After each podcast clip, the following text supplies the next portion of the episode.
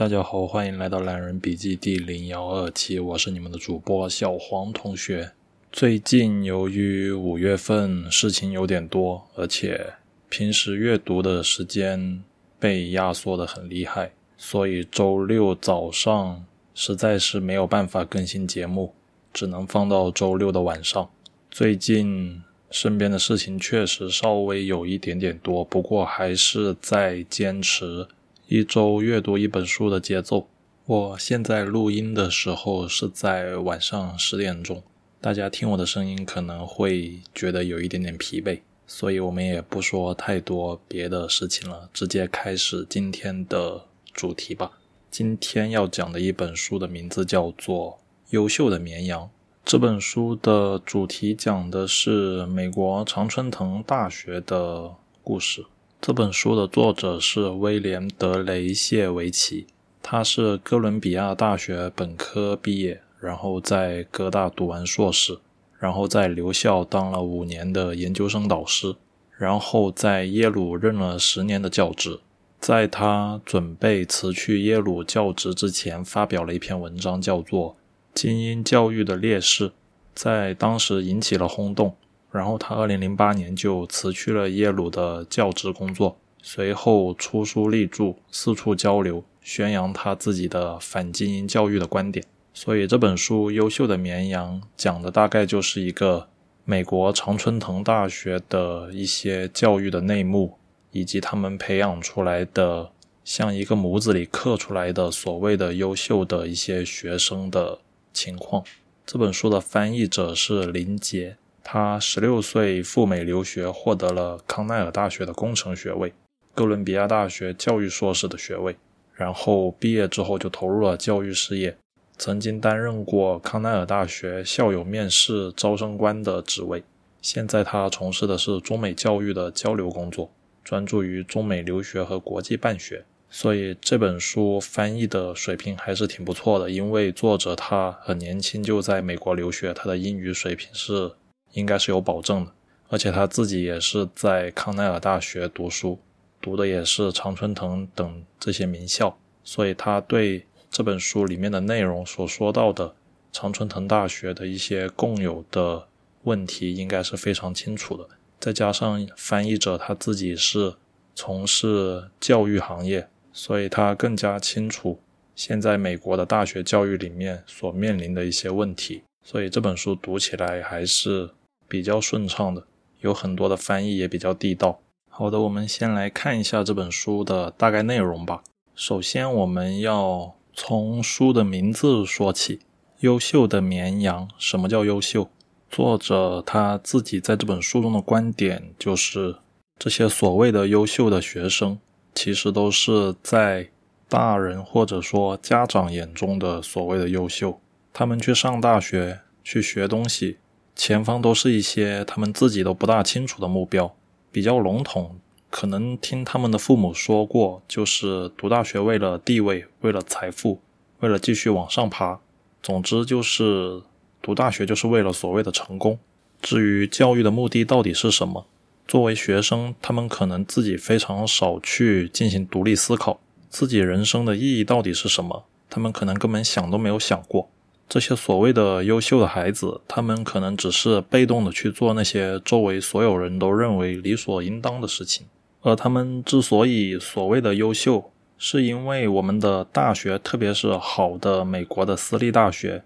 已经形成了一整套培养所谓的优秀人才的体系。所有的学生进入到学校之后，按照同一套体系或者说模子刻出来。那么就是符合所谓的优秀人才的定义，也就是符合所谓的美国上层社会的优秀精英的这么一个模样。那么我们先来说一下什么叫做精英主义。早期的精英主义有一种贵族的倾向，他们把身份、地位、财产作为衡量精英的标准。精英主义关注社会的权力结构。以及它的特点，它更多的体现为一种社会理论。它把社会中的人分为精英和普通大众两种类型，并且提供了精英和大众这二者有一点相对立的二分法。在普通大众的角度看来，他们可能觉得精英主义者都是蔑视大众的，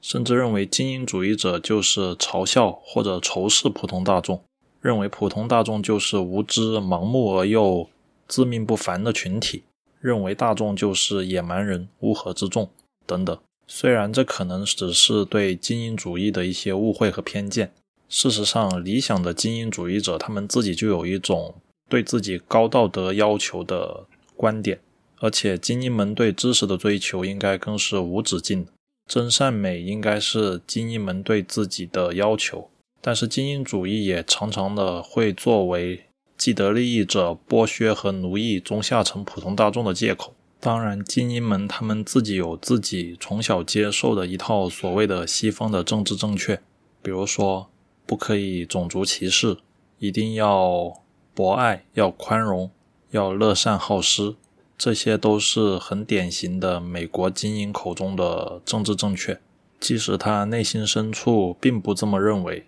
但是起码明面上他是要做出这样的表现，否则那就是一种政治不正确。而在这本书里面，作者所说的一些优秀的学生，他所谓的一些精英名校大学生，一般就是类似于以下的特点：双修专业，擅长体育。熟悉多种乐器，掌握几门外语，并且参加为世界某个贫困地区组织的援助项目，而且还有精力发展几项其他的个人爱好。总之就是琴棋书画样样精通，扶贫济困魅力无限。他们好像对任何东西都有一种与生俱来的高度悟性，也就是一些所谓头顶光环的年轻人。他们就是不能输在起跑线。但是作者说，现实和我们大家的印象其实是大相径庭的。在作者教过的学生里面，当那些表面上不可一世、自信和完美无缺的学生，他们的光鲜外衣被剥离之后，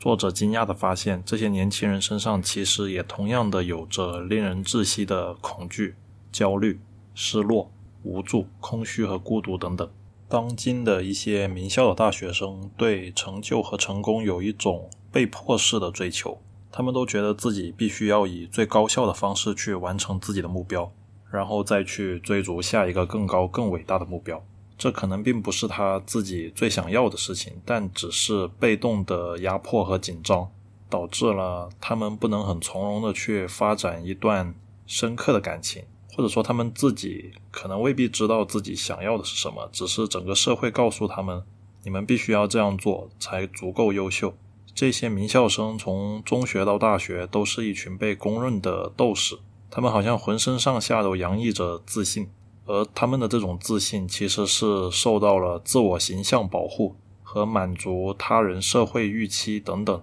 的一些道德绑架。当进入大学之后，竞争更加激烈。这些学生，他们左顾右盼，环视周围，更加明确地感受到了别人对自己更聪明，所以他们越来越慎言，越来越乔装自己。其实他们内心还是会觉得自己有很多的缺点。这就好像一只鸭子在湖面上，你看着它表面上好像很逍遥自在的在水面上飘着，但是其实，在水面的平静之下，它下面的鸭掌是在疯狂地波动着。这一些所谓的精英，他们从小就接受不能输在起跑线上的教育，从小到大经历过无数次大大小小的磨练，学校的俱乐部、乐团、体育课程、SAT 考试、晚间活动、周末安排、夏季课程、体育训练、课业、家教、领导能力、为他人服务精神等等等等。为了能够修成正果，他们已经没有时间和精力去思考自己的追求。所以，当他们被美国一些所谓的常春藤大学录取的时候，有不少的人甚至还会迷茫，不知道自己为什么会去那里，也不知道自己下一步应该要做些什么。当然，作者在这本书里面也并不是要去责备这一些学生，毕竟这些学生他们自己是无辜的。作者比较责备的是这个整个教育体系和他们的父母。因为这些学生在他们小时候迈入大学之前，他们并不是如此温顺的一群绵羊，他们绝大多数都是处于一个中间地带，带有一些纯真，对这个世界充满好奇，并且试图追寻其中的奥秘。但是慢慢慢慢的，为了他们的 GPA，为了他们的优等生联谊会、各种奖学金、入学考试等等，他们就变成了现在的这个样子。一方面，他们在外人看来头顶光环；另一方面，他们却又感到迷茫，不知道自己应该做什么。好像他们走到今天这个境地，并不是他们自己的自由选择，而是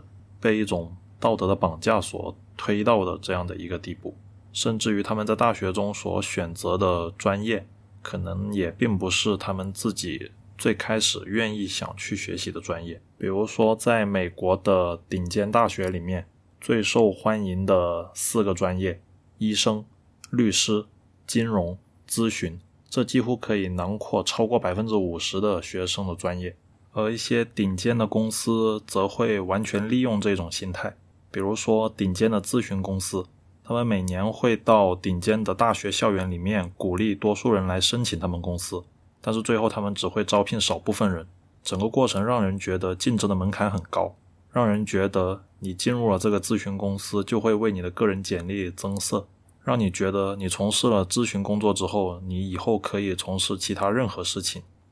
类似的还有投资银行等等，他们对这些大学生的心态了如指掌。他们招了一群极其聪明，但是又完全缺乏方向感的年轻人。当然，不管是什么性质，这些职业本身并没有什么问题。虽然表面上这些工作的背后是丰厚的收入，但是其实学生也并不是只因为钱的驱使才选择这些工作。有很多学生选择这些职业，他最根本的动机并非个人的欲望，只是他的一种行为惯性。因为在他之前，他所有的学长学姐可能都是这么样做选择的，他自己并没有什么特别多的想法。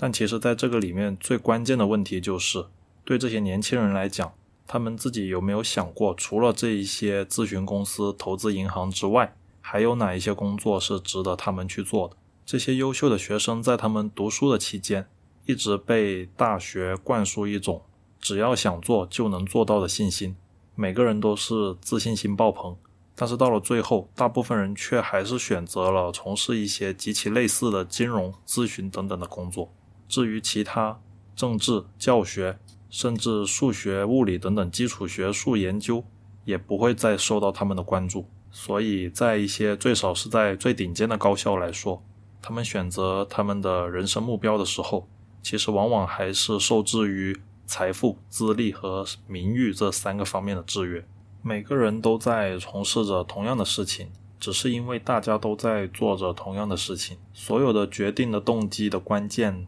都来自于安全感的缺乏。这些名校的精英学生通过了白热化的大学选拔被名校录取，在他们的人生简历上就只有成功，所以他们最恐惧的就是自己将来的不成功，他们无法承受失败的恐惧感。所以，当他们的生活中没有给予犯错的空间的时候，他们唯一能做的就是不给错误任何机会。所以，这也是为什么精英教育会阻碍一个人成长的一个原因。犯错并不可怕，最可怕的是一个人没有直面错误的勇气。就算是那些曾经赢得无数奖项、最成功的学生，他们也会在某个时刻停住脚步，思考这一切是否值得。在他们三四十岁的时候。他们是社会公认的有成就的医生、律师、商人，但是经常也会有人说，他们没有去体会过自己的青春，他们没有生活在当下，他们总是在追求一些没有经过自己深思熟虑的目标，他们总会思索曾经的努力是否都值得。当然，就算他们自己对生命有一丝的领悟，他们也不会随随便便的去寻找他们所谓的挚爱。一方面是他们大多数人并不知道如何去寻找，另一方面也是他们实在是无法承受寻找失败的结果。他们已经被训练成了一群非常优秀，但是又非常焦虑、缺乏冒险精神的绵羊。而我们是如何走到今天这个地步的呢？其实是学生或者说学生家长和学校双方二者合力所造成的一个结果。从学生家长这方面来说，我们这些年越来越能看到身边的人在育儿的过程中所产生的一些焦虑感，因而我们也经常能够在新闻上看到一些类似于“虎爸虎妈”的新闻，他们几乎无处不在，时不时对小孩施加压力进行批评。他们坚信孩子的成长需要一个严格的、有秩序、受监督的过程才能培养出能力。各种各样的辅导班、课外活动全部给报上。练完书法练钢琴，练完钢琴上奥数等等。另一种父母则是溺爱式的父母，他们只要孩子好好学习，别的事情他们可以全部包办，甚至在孩子八岁的时候，可能还会帮他系鞋带。在他们看来，世界上任何事情除了学习之外，都能够帮小孩摆平。其实这两种行为看起来有点对立，但是他们的源头都是如出一辙的。不管你是张开双臂拥抱你的孩子，还是攥起你的拳头给孩子施压，其实都是源自于家长对孩子过度保护的一种冲动。父母们都幻想着可以控制自己的孩子，控制他们的生活，可以预测，可以步步为营。其实，在孩子这里看来，他一直认为自己是独立自由的，但是其实他们只不过是走上了一条完成父母使命的道路。如今，我们的社会对青少年的教育和关注似乎就是围绕着单一的目标而建设的。在过去，我们还会大力提倡培养好奇心、树立道德观、建立社区的归属感、民主、公民意识的建设等等。现在都已经很难见到踪影了，更加不要说学习本身的乐趣和自由，让孩子拥有自己的童年了。令人窒息的完美主义。不允许任何犯错的空间，小孩从小就无法逃避别人对他的审判。除了家长这一边，另一边其实学校也应该承受他们应有的责任。学校教育的课越来越功利，反而很少去对学生进行通识教育。学校的教授也越来越多的以做学术研究为荣，尽量减少了在授课上面的投入。而对于学生的成绩的给分也是越来越高，毕竟学生进入私立大学是付出了昂贵的学费。如果你给他们的学习成绩分数太低的话，引起学生的不满。从某个方面来说，学生其实是学校的客户。所以说，近些年大学在考试给分方面越来越宽松，这也导致学生越来越无心于学习。而从另一个方面来说，大学其实也并不。注重学生们的学习成绩，现在的大学可能更注重于学校品牌的营销，在教学质量方面有考虑，但是可能考虑的并不会太多，因为大学也有大学自己所谓的排名，唯排名至上的做法就会导致大学在教育方面的投入的减少，毕竟教学能力可能只占了大学排名的百分之十几的权重。更多的可能是大学的研究水平、社会认知度等等这一些与最根本的教学无关的因素，而大学对学生职业发展采取的态度就是重视他们的收入，淡化职业的个人价值。就算学生的某一些职业可能阻碍社会的进步，但是大学可能也不会加以阻止。其实我们仔细看顶尖的美国大学，就不难发现。在现在的这一套教育生态系统里面，他们混得如鱼得水，每年的申请者的数量持续飙升，学校捐赠的基金越来越雄厚，行政人员的收入每年都屡创新高，学费每年都在上涨，但却依然门庭若市。所以说，学生家长和现在的大学双方的做法，最终把这些学生培养成了一些缺乏独立思考能力的优秀的面。呃，面对这样的问题，我们应该怎么办呢？在这本书接下来，作者就说到了我们应该的做法。首先，我们要明确读大学应该有怎么样的使命感。金钱固然重要，它支撑着职业发展和生活保障，但是问题是，需要我们关心的仅仅是金钱吗？个人的生活不仅限于工作，工作也不仅限于收入。追究读大学的使命是什么？也就相当于是追究生命的意义，以及是社会存在的意义和人存在的意义。当然，现在的学生其实根本就听不到这样的声音。当你在选择职业的时候，你一定会看过排名最高的十大专业，这些专业基本上就是职场最具潜力的十大专业，而并不是最有意思的专业。往往是由他们的平均收入来决定的，而并不是由工作满意度来决定。所以说，如果你想选择英国文学专业，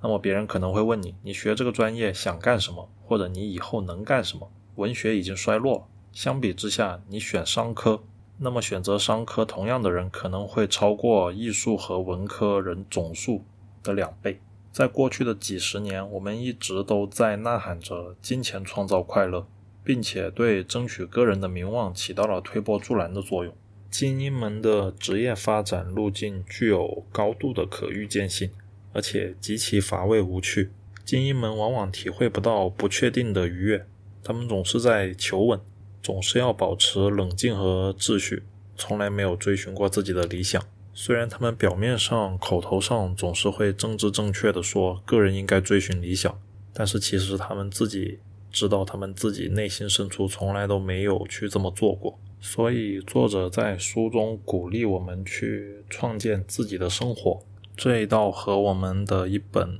书叫《大学》有异曲同工之妙。在《大学》里面，他开篇就说到：“大学之道，在明明德，在亲民。”在止于至善，意思就是大学的宗旨在于弘扬光明正大的品德，学习和应用于生活，使人达到最完善的境界。那么，什么是博雅教育呢？博雅教育其实并不是所谓的自由主义，它的定义涵盖了自然科学和社会科学。它追求的是学识的目的就是学识自己本身，也就是说，一种纯净的求学理念。博雅教育并不是为职业技能、经济回报或者某种意识形态服务的。与博雅教育相对立的是应用科学或者职业技术类的学科，比如护理、师范、商科、法学、医学等等这一些比较专业的知识。博雅教育探究的是追求真理的教育，并非是为了任何形式的实用性的回报。它所探索的是知识产生的过程，是对知识的溯源。而并不是去接受现成已有的知识，学生也并不是吸收知识，而是对新旧知识进行思辨。面对任何的信息，我们首先是要判断它的真实性，然后去思考信息背后的其他问题。所以说，对于博雅教育来说，根本目的并不是收集信息，而是对已有的信息进行论证，学会收集论据，分析现有的权威的观点。预见驳论，合成自己新的论点，最后再进行义正言辞地表达自己的结论。所以说，在作者看来，大学学习最关键的其实是形成自己的世界观。但是，其实现实中，很多人大学读完出来之后，就好像是在高中又重新读了四年一样，和他以前并没有什么特别大的变化，只不过是学会了一门新的手艺，或者说。连一门新的手艺都没有好好的学好。其实，作为学生，我们追寻知识的本身就是我们学习的目的。我们首先要学会如何自己独立的批判性的思考。作为一个学生，怀疑一切、批判一切，其实是比较天经地义的一个做法。因为只有反对一切，这才看起来像学生。但是在这一些年，其实我自己也越来越多的发现，身边新毕业的大学生性格变得越来越温顺。越来越符合领导眼中所谓的优秀人才的样子。领导随便说的一句话，但是他们却会非常的当成一回事。其实这句话可能也就是领导随口一说。这样的学生内心脆弱而敏感，但是他们同时又非常的焦虑，唯唯诺诺。明明觉得领导的做法可能会有不妥，但是却不敢进行反抗。这一些特质都非常的符合优秀的绵羊的定义。其实想想，也就在没有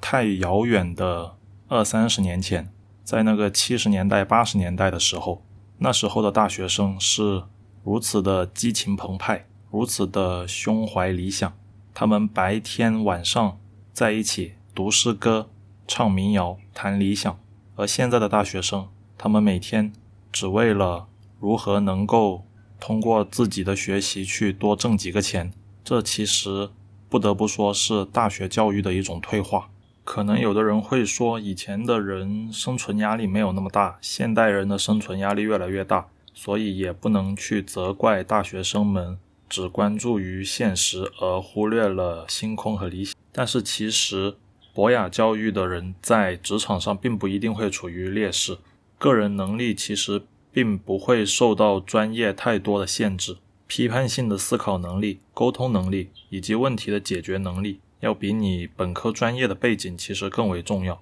说白了，现在的公司的业务划分已经非常的细致。任何一个本科生去到公司之后，你原来在大学里面学的所谓的专业技能，其实并不能完全直接的拿来用。公司都会对你进行为期三到六个月的入职培训。我说的是一般比较正规、比较好的大公司。通过培训之后，你会熟悉公司的一整套的办事和工作流程。这些其实在大学里面也并不会教给你。所以说你在大学里面学习的自己觉得有用的一些专业技能。大部分在公司的日常工作中其实都是用不到的，所以我们并不需要太纠结于担心无法掌握公司的工作技能。相信我，只要你去到公司，就算他们不给你培训，你看别人工作一个月，你基本上都能上手百分之七八十。只要你的智商是在线的话，真的在这个分工非常细致的今天，我可以说绝大部分工作。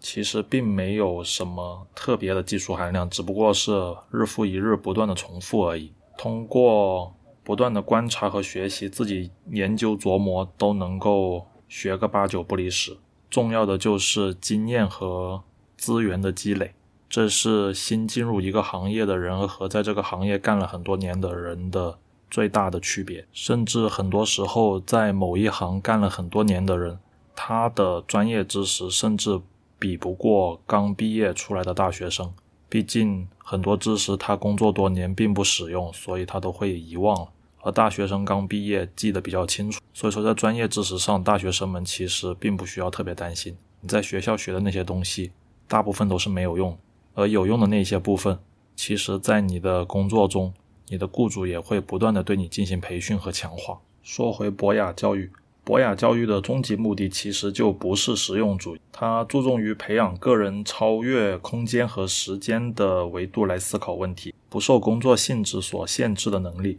博雅教育关注的是公民权利、他人的利益，以及构建一个健康的、有创造力的、自由的自己。而且，当我们毕业之后，走上职场之后，我们所从事的工作肯定是一个具体和专业的工作。所以那个时候其实也并不会有太多的时间来让你去思考人生的意义之类的宏观的命题。所以在大学读书的时候，这是一段非常好的时间，让我们去找寻人生的意义。那么学生在大学到底应该追求什么呢？难道是希望每个人都不满足于现状，学会挑战现有的公共秩序以及工作制度吗？作者在书中的说法就是：是的，就是如此。作者以美国举例。美国是一个共和国，它的原本的含义就是大家共同治理这个国家。所以，特别是在大学里面，大学的教育就是培养每个学生的公民意识。因为我们每个人的第一身份首先是公民，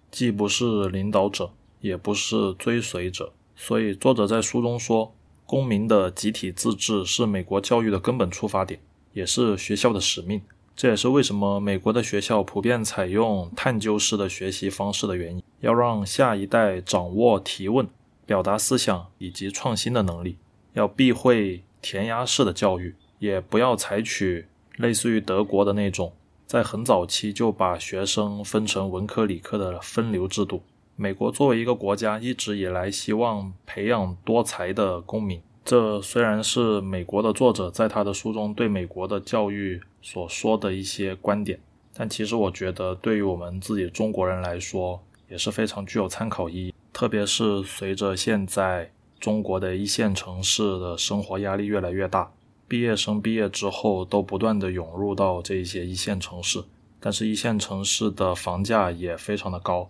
所以大家在大学学习的时候，可能就会为了毕业以后能够进入这些城市工作，能够在这些城市里面赚钱买房，而忽略了大学的人文教育和人生意义的探寻，使得大学的四年学习变成了高中学习的延续，这就得不偿失。我觉得在这一点上，其实我们中国的学生自己也必须要时刻警醒和反思，而这一点是需要大学里面的老师们更多的关心于他们的本职工作。也就是他们的教学，学生要更多的关心于他们的本职工作，也就是学习。只有双方都回归了自己的本源，才能够更好的对人才进行培养。在这本书的最后，作者说到了一些美国名校，特别是常春藤名校的一些内幕的，或者说他们惯常的一些操作手法，以及于一些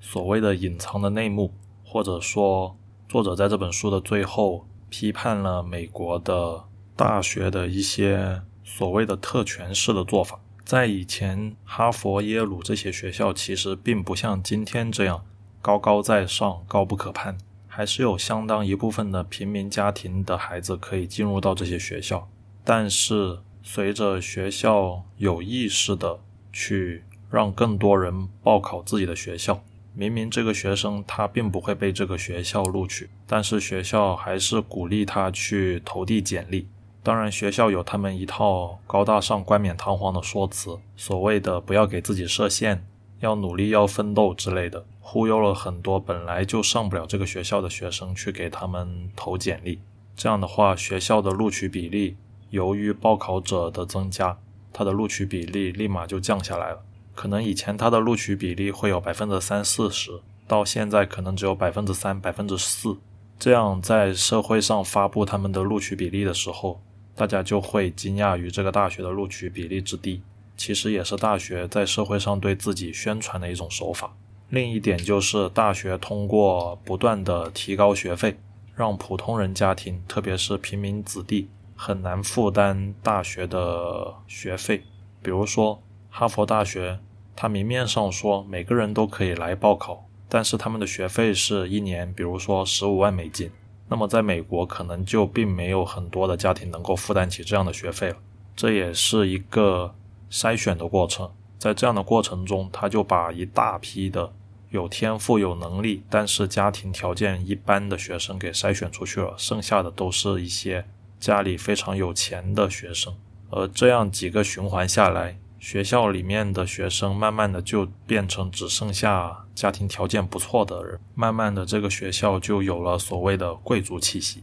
还有一个方法，他们可以去筛选学生，比如说他们可以在你的个人简历里面要求你有体育项目的特长，而这里说的体育项目并不是一般所谓的足球、篮球之类的大众项目，他们往往是一些类似于马术、马球、高尔夫球。皮划艇这一类的非常贵族式的运动，这种运动普通人家庭其实根本就负担不起，更加不要谈说什么特长了。所以这也是在背后暗暗的对学生和他们的阶级进行筛选。又比如说，不看体育特长，看学习或者语言特长。学校招取学生的时候说，他们希望学生是精通拉丁文。精通阿拉伯文，类似于这样的一些要求，但其实这样的语言在普通的公立高中学校根本就不会进行教导。这也就是说，这一些学生根本就没有机会进入到优秀的私立常春藤大学进行深造。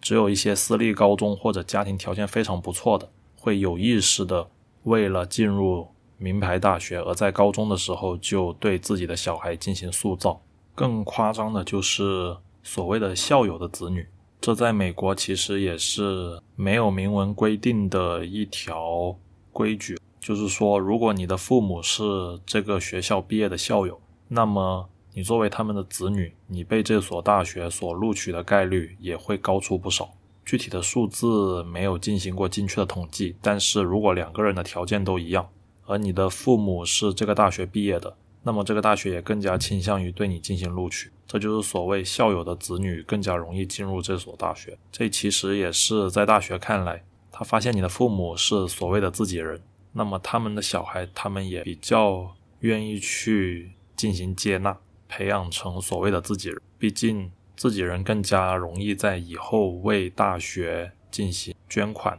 募资等等的工作。这一些种种的，我们可以把它叫做教育不公平现象，就导致了。大学里面的学生慢慢都趋向于同一类人，这种人他们在小学、初中或者高中的时候就已经有非常明确的目标，自己以后要进入怎么样的大学，所以他从小到大就是按照同一个路子、同一个模子走出来的，也就是作者这本书的名字《优秀的绵》。这是学生、学生家长还有学校甚至包括于社会环境、客观的条件共同塑造出来的一群人。当然，在看这本书的时候，我也有一点自己的想法，或者说，我对于这本书的一些不足之处的看法吧。首先，这本书它写的有一点过于理想化，这因为一整套的社会人才培养体系的形成，它背后的逻辑肯定是非常复杂的，而并不能因为作者说我们现在培养出来的都是一群优秀的绵羊，而去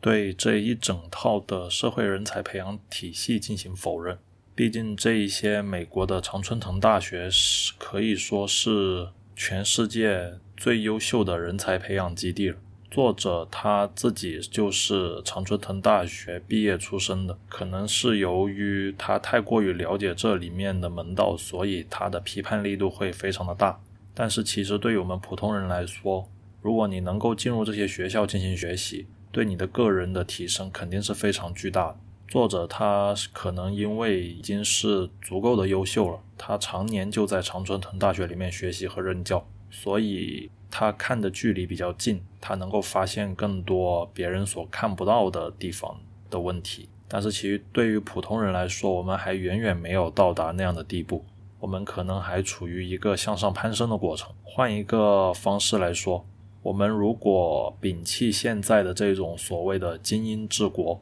或者说精英主义，那么我们有更好的解决方法吗？对于我们现在整个人类社会的治理来，其实方法本身并没有好坏，只要是适合国情，我们就可以进行批判性的接受。比如说，我们摒弃现有的少数精英治国，我们采取大众治国的方法。最简单的就是进行公投，或者说全民投票，一人一票，这样一定会得到更好的结果吗？我看未必。毕竟《乌合之众》这本书里面也说了。当人们聚集成群体之后，人们的智商可能会迅速下降，而变成一个没有什么思考和判断能力的群众。又或者说，我们并不变成乌合之众，在全民统治的过程中，我们用一种比较民主的方法，比如说一人一票进行投票。那么，我们会不会存在说多数人暴政的现象？就是我们也是经过了正规的投票手续，也是一人一票的投。那么。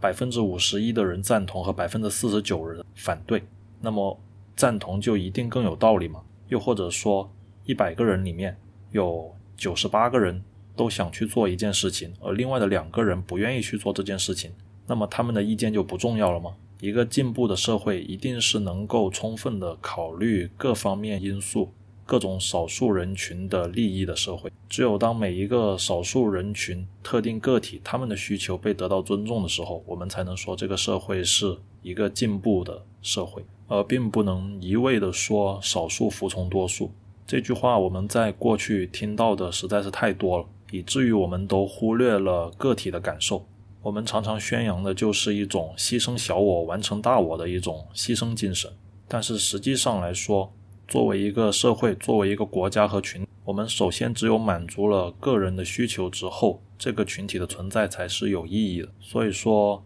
这本书还是过于的理理想化了。少数精英治国并不一定不好，毕竟他们见多识广。退回到最原始的时候，美国当年建国的时候，写独立宣言的时候，签字的不也就是那几个人吗？但是他们由于高瞻远瞩，他们。为此后的美国几百年定下了非常完善的法律规章制度，所以美国才有今天的发展。所以从另一个方面来说，在马基雅维利他的《君主论》里面就说到了，他并不相信所谓的所有的人都聪明，或者说所有的人一起来对这个国家和社会进行治理。他更加推崇的是希望有一个贤明的君主，能够有一个非常有手腕的君，他处于所有人之上。有一点类似于基督教里面全能的耶稣之类的角色，带领着所有的人不断的向前发展。当然，这个圣明的君主非常的重要，他的角色。